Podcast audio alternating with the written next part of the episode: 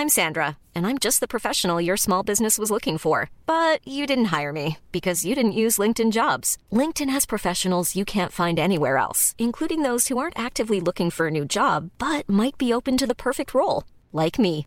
In a given month, over 70% of LinkedIn users don't visit other leading job sites. So if you're not looking on LinkedIn, you'll miss out on great candidates like Sandra. Start hiring professionals like a professional. Post your free job on linkedin.com/people today. Bonjour à toutes et à tous et bienvenue dans ce Morning Mood. Nous sommes le mercredi 11 mai, il est 7h moins le quart, j'espère que vous allez bien. C'était peut-être, j'ai envie de dire pour une fois, un peu calme sur, euh, les marchés cette nuit. On a euh, depuis le début de la semaine des, euh, des grosses zones qui tiennent. On en a parlé dimanche.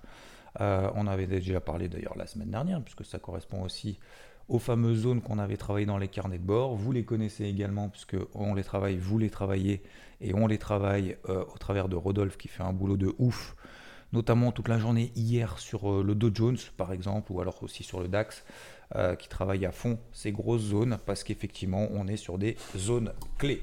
Donc, c'est, j'ai pas envie de dire c'est les zones de la dernière chance parce que ce serait un peu trop putaclic et puis ce serait pas vrai. Mais, euh, mais aujourd'hui, ce sera effectivement un rendez-vous très important. Pourquoi? Et vous savez, on commence toujours par notre petite partie macro. Alors, aujourd'hui, euh, c'est la même chose que la semaine dernière, c'est la même chose qu'il y a deux semaines, c'est la même chose qu'il y a un mois. Quel est le souci des marchés aujourd'hui? C'est l'inflation, premièrement. Deuxièmement, c'est la remontée des taux remontée des taux, a priori, la Fed a quand même préparé le terrain depuis la fin de l'année dernière. Mais admettons. Le troisième souci, c'est que, euh, bah, c'est que l'inflation continue, malgré le fait que la Fed a déjà remonté de 50 points de base ses taux directeurs, que les marchés estiment qu'il y a toujours ce fameux risque de poursuite finalement d'inflation, qu'on fasse un plateau inflationniste, donc c'est-à-dire que l'inflation soit au taquet, qu'on reste là-haut maîtrisé par la remontée des taux directeurs des banques centrales. Alors des banques centrales, pas toutes, hein, parce que la Banque Centrale Européenne, pour le moment, oula, euh, on en parlera un petit peu plus tard. hein. Donc pour le moment, la Banque Centrale Européenne, et je crois d'ailleurs c'était hier ou avant-hier, je ne sais plus qui a raconté ça, euh, de la Banque Centrale Européenne, qu'elle était pour le moment, étant donné le contexte actuel, nous n'étions pas prêts pour relever les taux, il me semble. Mais euh, bon, à voir quand même au mois de juin, au mois de juillet. Vous savez qu'au mois de juillet, la Banque Centrale Européenne aime bien faire des petites surprises pour remonter ses taux euh, directeurs. Donc, on en avait déjà parlé, elle avait déjà fait en 2008, elle a déjà fait en 2011. Bref, euh, c'est pas parce que c'est le mois c'est, le- c'est juillet, c'est août et que c'est les vacances que les banques centrales ne font pas forcément quelque chose. Donc, l'inflation, c'est la préoccupation, mais euh, ce qui inquiète surtout, c'est ce qu'on appelle la stagflation. C'est-à-dire que l'inflation reste perchée et que, en attendant, eh ben, il y a la croissance qui baisse, voire qu'on soit en récession, même si Jérôme Powell, la semaine dernière, avait dit non, a priori, il y a quand même des probabilités avec notre montée des taux que l'inflation, euh, qu'on ne passe pas pardon, en récession. Donc, ça veut dire une probabilité, ça veut dire qu'il ne l'exclut pas. Mais ça ne veut pas dire qu'il a dit c'est sûr qu'on ne sera pas en récession. Non, ça, il ne l'affirme pas du tout. Donc ça, en fait, c'est un peu le, scénario un peu catastrophe, entre guillemets, c'est qu'il y a beaucoup d'inflation, que les prix montent tous les mois, tous les mois, tous les mois, les prix montent, et que en fait, la croissance diminue, voire même euh, qu'elle soit négative et qu'on soit en récession. Donc euh, ça, c'est euh, c'est la grosse inquiétude du moment. Maintenant, est-ce que, d'un point de vue macro, est-ce qu'il y a des choses qui ont changé depuis ce qu'on répète depuis tous les jours, toutes les semaines, tous les mois? Je ne peux pas dire tous les mois, mais bon, en tout cas toutes les semaines. Eh ben non, non, non, non. On a des marchés qui tanguent un petit peu. On a le pétrole qui reste ferme. On a l'or, l'argent. Est-ce que l'or, l'argent profite de l'inflation? Est-ce que l'or, l'argent profite d'une remontée des taux? Non, parce que l'or et l'argent ne rapportent rien. Il garantit simplement la sécurité si on a du cash, si on est en période de crise, de panique. Euh, mais c'est même pas de panique, hein. c'est de crise profonde. Euh, C'est-à-dire qu'il y a euh, euh, une crise économique, une crise politique, une crise tout ce que vous voulez, etc. etc. Là, on se dit, ok, j'ai tellement cash que je sais plus quoi en faire. Moi, il me faut des lingots parce qu'on ne sait jamais, les devises, les actifs risqués, machin, etc. voilà, j'ai du cash, les banques, j'ai moins confiance. Moi, il me faut de l'or. Voilà, en gros, c'est ça. Donc, c'est la raison pour laquelle aujourd'hui, même, et j'en parlais hier notamment, euh, à la télé ou même d'ailleurs ici en live ou même sur IVT, que l'or et l'argent, aujourd'hui, dans un contexte où les marchés sont tendus, dans le contexte où les marchés sont sur des niveaux important, d'accord Et eh bien pour le moment, on n'a absolument pas de reprise de l'or. Ça a été exactement le cas sur l'or au début du Covid. Lorsque vous avez tous les indices qui ont craché au début du Covid, c'est normal, hein, l'économie s'arrête du jour au lendemain. Bon, bah, on n'avait jamais vécu ça, c'était jamais arrivé. Donc, euh, donc voilà. Mais regardez l'or, qu'est-ce qu'a fait l'or? Est-ce que c'est vraiment une valeur refuge à court terme? Non, absolument pas. Dans les moments de panique, on prend du cash là où il y en a. Donc l'or avait perdu 15% au début du Covid. Et après, qu'on a pris du cash, etc., on se pose des bonnes questions et, et compagnie. Donc c'est la raison pour laquelle aussi je pense que les cryptos sont en train, et je fais la transition, comme ça on a la, vision globale, euh, les cryptos sont aussi en train de ramasser parce qu'en fait on est en, période un peu, bah voilà, on ne sait pas trop, euh, l'inflation, est-ce que c'est vraiment grave, est-ce que c'est pas grave? Donc il n'y a pas de crash non plus monumental. Hein. Encore une fois, si vous prenez l'ensemble des indices sur des unités de temps longues, Bon, voilà, euh, le SP500 a perdu 10% et il n'en a, pas perdu 40%. Alors certes, il y a des actions qui ramassent plus que d'autres, même Amazon qui a perdu 45% depuis ses plus hauts, euh, les cryptos, euh, le Bitcoin qui a perdu 50% depuis ses plus hauts, etc. Et j'en passe. certes, mais on n'est pas non plus, un, dans un bear market avec des plus hauts de plus en plus bas sur des données hebdomadaires. on, est, simplement pour le moment, dans un mouvement correctif. Donc c'est pour ça que ce qui va se passer aujourd'hui, ça va être important, notamment au sujet de l'inflation. Je termine juste sur la partie euh, crypto. C'est que lorsque vous êtes comme ça dans un moment d'incertitude et que la, partie, la, classe d'actifs crypto fait partie de classe d'actifs risqués au sens propre et au sens figuré. Risqué, ça veut dire quoi? Soit les marchés sont en mode risk on, je veux du risque, donc j'achète du risque. Action jusqu'à présent, indice, etc., etc. Et vous avez aussi maintenant la classe d'actifs crypto. Pas risqué dans le sens où on risque de perdre de l'argent. Non, c'est risqué euh, dans le sens classe d'actifs risqué. Donc forcément, bah, on dit ok, c'est ce qu'on avait évoqué ensemble, notamment sur les altes. Bah voilà, ça baissouille, ça baisse un peu, machin, etc. du coup, j'ai pas assez de cash, je suis peut-être un petit peu trop exposé, il se passe des choses, euh, machin, je veux récupérer un peu de cash, soit bah, au cas où si vraiment on a un gros crash pour pouvoir saisir deux opportunités, parce que si on n'a pas de cash, euh, si ça crache de 40%, je dis n'importe quoi, je dis pas que ça va arriver, en tout cas c'est pas mon scénario, attention, hein. mais j'explique juste le phénomène actuel, euh, ça crache de 40%, bon bah il me faut, euh, il me faut du cash, parce que si j'en ai pas, bah, ça va être un peu galère quoi. ça c'est la première chose. Et, la deuxième chose, c'est on, se déleste également des classes d'actifs qui sont les plus, bah, les plus risquées, les plus volatiles, etc. etc. Donc, euh, forcément, derrière, on a une, on euh, des marchés, des investisseurs qui sont en train de se, délester des classes d'actifs les plus volatiles et les plus risquées, entre guillemets, en tout cas à court terme. Et forcément, bah, ça impacte un petit peu plus certaines classes d'actifs que d'autres. Bref, voilà, ça c'était un peu le tour d'horizon global. Maintenant, aujourd'hui, ce qui est important, c'est euh, euh, l'inflation aux États-Unis, 14h30, parce que c'est ce que le marché va scruter, c'est ce que la Fed va scruter, et que si jamais on a une inflation supérieure aux attentes, euh, ça risque de douiller encore un peu plus. Et, c'est un peu. J'ai pas envie de dire que c'est ça qui va déterminer si on tient ou pas, parce que la semaine dernière, quand Jérôme Powell a dit euh, l'inflation, euh, ouais, c'est pas bien grave. Enfin, c'est pas, pas bien grave, c'est que ça va pas non plus s'enflammer plus que ça. Euh, on va faire un plateau, ça va redescendre et qu'en en fait, on va pas être en récession et que du coup, je vais pas relever mes taux directeurs comme un bourrin, donc c'est-à-dire je vais pas relever de 75 points de base mes taux directeurs. Bah, le marché a surkiffé puisqu'on a fini à plus 3 sur les indices. Et puis le lendemain, gros gueule de bois, gros, grosse gueule de bois, on a fait du moins 3 et derrière on a pété les niveaux, en tout cas à court terme. On n'a pas pété les niveaux à moyen terme pour le moment. Donc on est parti direct dans l'autre sens.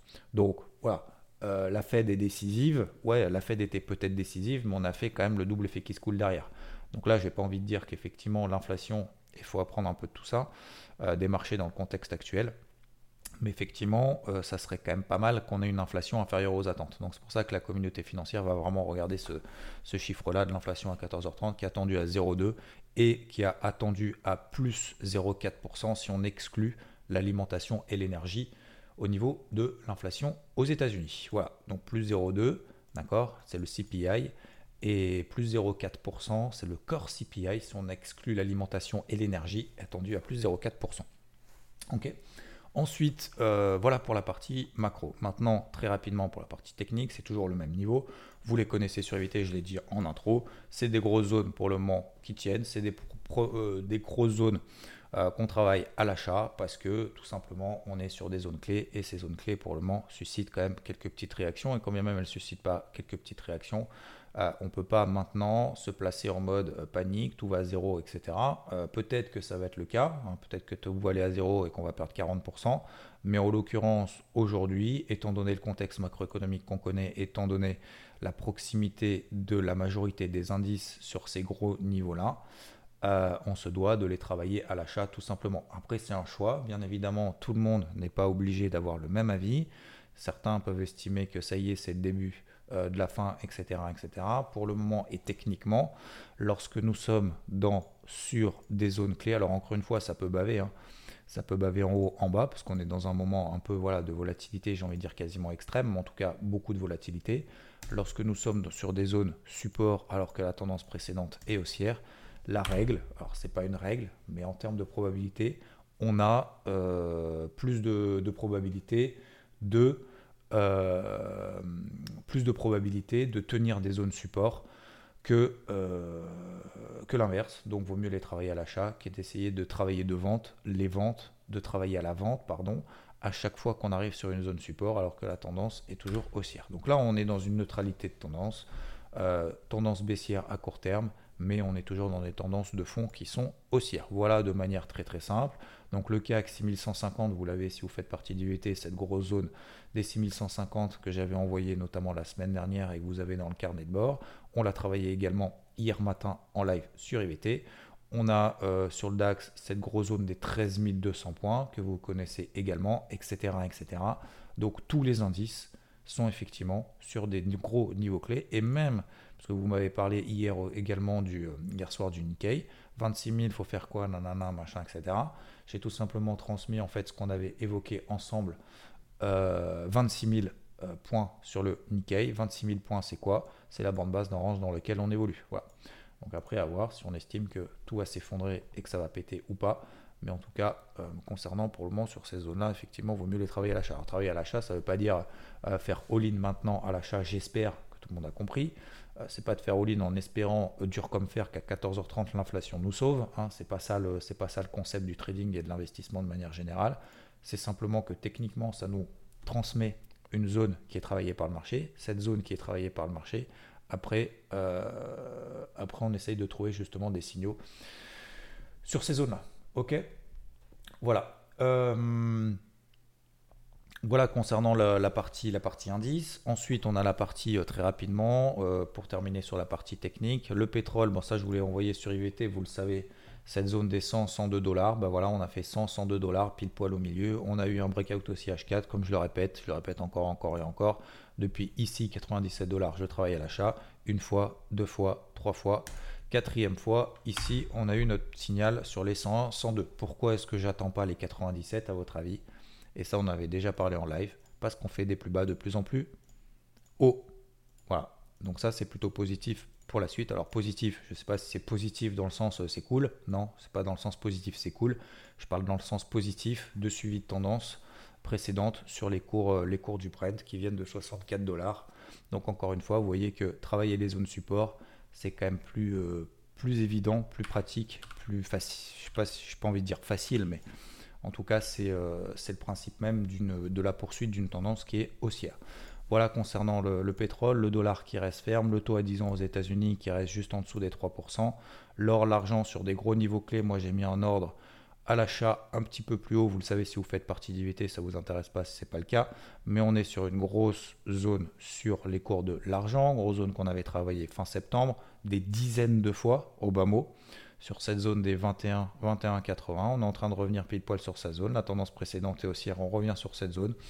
Est-ce qu'ils vont acheter vraiment de l'or et de l'argent si euh, l'inflation euh, est, très forte? Mais euh, voilà. pour le moment, j'ai mis simplement un, ordre conditionné. Si jamais ça réagit correctement sur cette zone des 21, 22, je pense que c'est une zone, enfin, c'est pas, je pense, c'est je vois qu'effectivement, c'est la zone d'entrée que j'avais déjà travaillé dans le passé, donc je vais continuer à la travailler puisque elle a euh, m'a récompensé dans le passé. Concernant donc l'or, pour le moment, ça prend pas. Pourquoi? Parce que bah, pour le moment, en fait, la remontée des taux, bah, on préfère acheter du taux à 10 ans aux États-Unis que de l'or qui rapporte rien. Ça, on l'avait évoqué tout à l'heure. Et enfin, sur l'euro contre le dollar, je suis toujours en position à l'achat en galère, ça ne bouge plus depuis plus d'une semaine. J'ai mis une grosse alerte sur les 1,06, on verra ce que l'inflation donne et je prendrai une décision à ce moment-là. Mais nous sommes toujours sur l'euro contre le dollar, sur cette grosse zone qui est travaillée depuis 2015. Donc voilà, je ne vais pas commencer à vendre maintenant, c'est beaucoup trop tard. Au contraire, on est plutôt pour moi sur une zone d'achat, quand bien même la Banque Centrale Européenne visiblement n'a pas l'intention de remonter ses taux. Voilà. Euh, ensuite, et pour terminer donc notre revue complète et le tour d'horizon de tout, euh, concernant bah, les cryptos, donc l'Ether est beaucoup plus fort que le Bitcoin. L'Ether est encore 25% au-dessus de ses plus hauts, de ses plus bas pardon, de l'été 2021. Été 2021, je rappelle que Bitcoin a rallié justement cette fameuse zone des 30 000.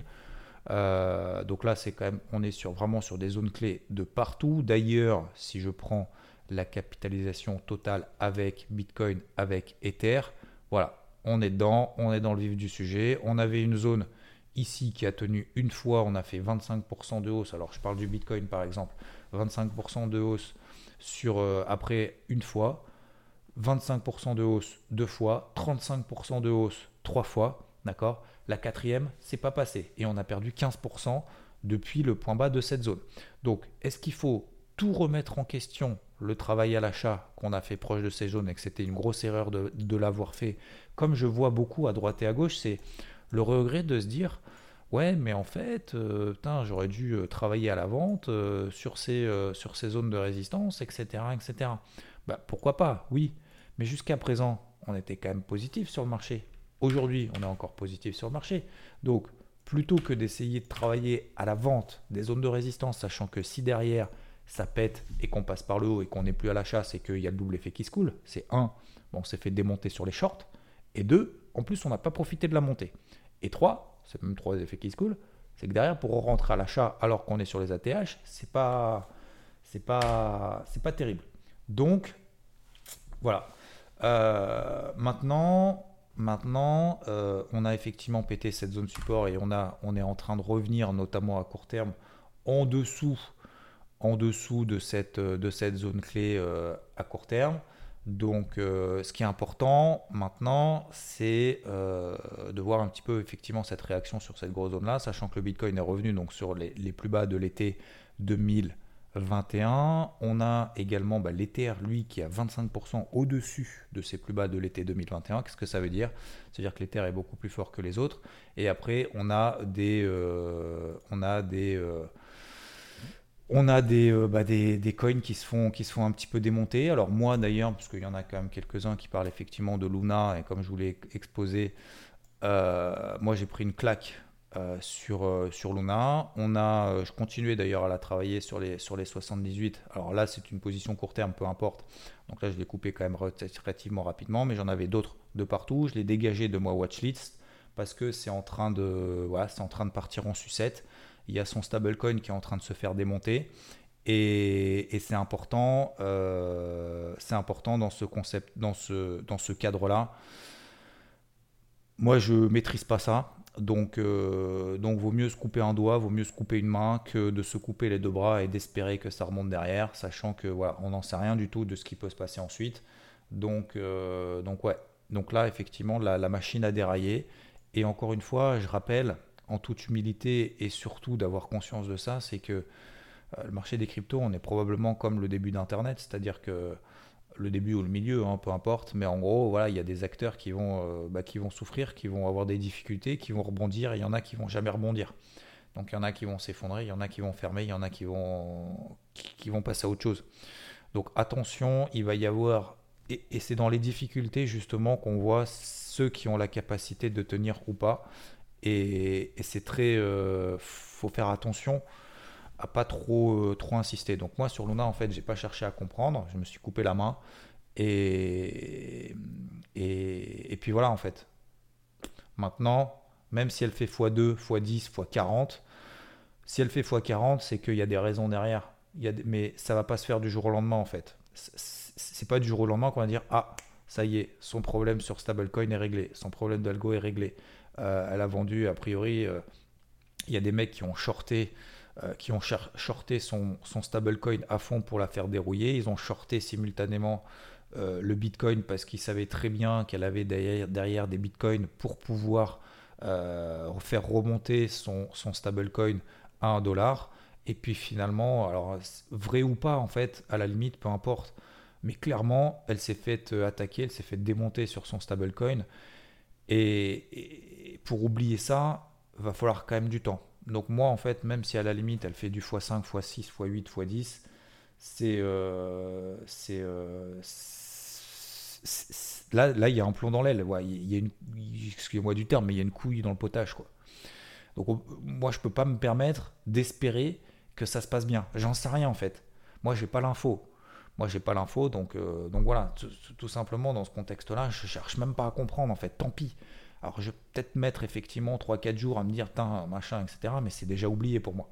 Donc, c'est important, c'est important, dans ce contexte-là, il va y avoir des gros tri qui vont être faits. Et s'il y a des dossiers qui repartent, et surtout en fait récupérer un petit peu de cash, parce que parce que, euh, alors si on s'est trompé, si on a trop exposé, si, on n'est pas sur les bonnes cryptos, etc. Et encore une fois, on fait des choix. Et quand on fait des choix, bah, on se trompe. Bah ouais, bah c'est pas grave. Et, c'est ça le plus dur. C'est le plus dur, c'est de se dire, là je me suis planté, allez hop, je prends la décision maintenant, je passe à autre chose et je veux réinvestir mon cash dans des trucs qui moi me correspondent, que je comprends, qui sont positifs, etc. etc. Alors aujourd'hui, c'est difficile de faire le tri parce qu'on se dit, euh, finalement, s'il y a des rebonds techniques, euh, tout va rebondir plus ou moins de 10, 15, 20% à peu près à la louche. Mais on parle vraiment, je parle vraiment sur du moyen terme. Donc, c'est, euh, je pense que le marché, et j'en ai parlé en intro, mais le marché dans ce type de, dans ce type de contexte. Donc, j'en dirai pas plus, d'accord? Mais vous avez compris un peu la, la, situation dans laquelle on est, et il va y avoir un tri, en fait, une sélection naturelle qui va être faite. Et après, ça ne veut pas dire attention qu'il faut tout dégager parce que tout s'effondre ou quoi que ce soit et qu'en fait, euh, j'ai pas compris. Mais je pense que de manière générale, on est en mode, ce truc-là, euh, c'était censé tenir. Euh, sachant que Luna, attention, hein, elle, était, elle est passée de 7ème crypto au monde en termes de valo. Hier, j'avais regardé, on était à 14, elle était 14e. 14e, ça veut dire qu'elle est encore quand même, c'est quand même encore du lourd. Hein. Donc ça veut dire que oui, on peut aller quand même encore plus bas. Hein. Voilà. Après, attention, voilà, moi je, moi j'en sais rien, je suis plus dessus, mais euh, faites comme vous voulez. Mais moi, j'expose simplement mon avis dans le positif, dans le négatif.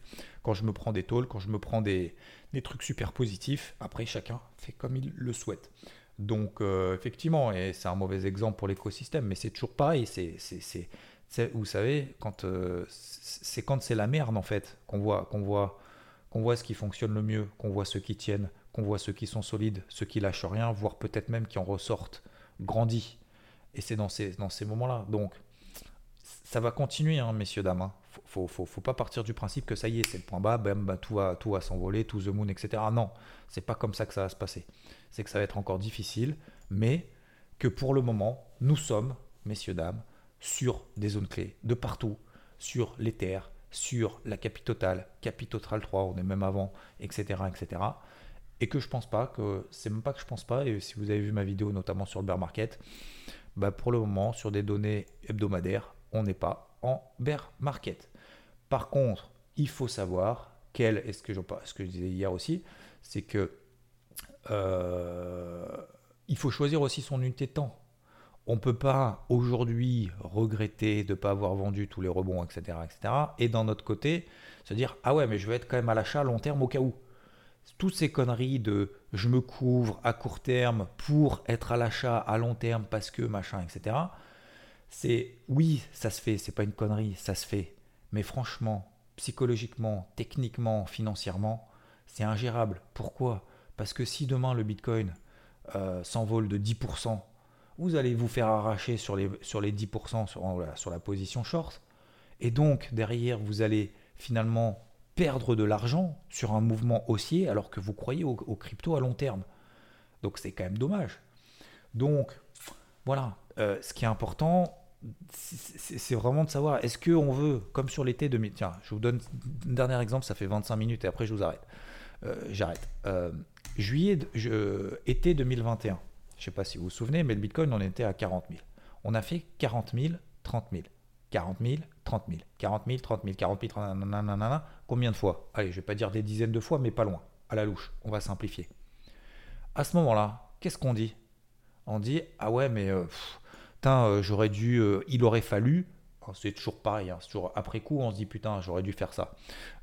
il aurait fallu vendre les rebonds. Vendre, vendre, vendre. Parce qu'en en fait, on rebondit et après, on pète les 30 000. Ça y est, on pète les 30 000. Bah, fallait être, fallait être vendeur. Fallait être vendeur, c'est clair. C'est évident. C'est sûr. Et il faut arrêter d'essayer de se dire, ah bah non, on est, on est en bear market parce que ça a perdu 50%. Voilà. Attention, c'est peut-être le contre-exemple, je ne dis pas qu'on va faire la même chose, etc. Mais c'est simplement pour comprendre un petit peu. à un moment donné, faut, voilà, je ne veux pas dire faut être sûr de ce qu'on fait, mais à un moment donné, euh, voilà, faut, faut, faut, pas remettre tout en question. Et ça, je l'ai déjà évoqué dimanche, mais faut pas tout remettre en question sur un mouvement. C'est pas parce qu'on s'est trompé une fois que tout est dégueulasse. C'est pas parce qu'un jour on s'est pris un but sur un match de foot qu'il faut aller faire du badminton. C'est pas parce qu'un jour euh, on a raté un coup, euh, un coup de golf sur un parcours qu'il faut remettre en question son coach, ses clubs, sa façon, euh, son swing, ses balles, qu'il faut changer de parcours, qu'il faut changer de métier, etc. Non, non, non, non, non, je suis désolé, non. Donc, qu'est-ce qui s'est passé en été 2021 Et eh bien, en fait, on a eu des rebonds, des plus hauts de plus en plus bas, à court terme, etc. Mais pour autant, on n'avait pas pété cette grosse zone des 30 000. Donc là, il y en a beaucoup très probablement qui disent Putain, j'ai regrette, allez, c'est bon, je sors tout, ça dégage. Derrière, on a fait 30 000, 65 000 en ligne droite. Comment, aujourd'hui, comment, même dans ce cas-là, dans un contexte de dire je vends, je vends, je vends, je vends, on gagne de l'argent quand bien même le Bitcoin fait x2 voilà. Simplement, ça se posait la question. Donc aujourd'hui, effectivement, oui, on est dans une tendance baissière à court terme. Oui, on est passé de notre à à court terme. Mais pour le moment, les tendances de fond restent à long terme haussières. Ça fait 26 minutes. Merci à tous et à toutes de votre, euh, de votre attention, de votre présence pour celles et ceux qui étaient en live en simultané. Je vous souhaite une excellente journée et je vous dis à plus. Ciao.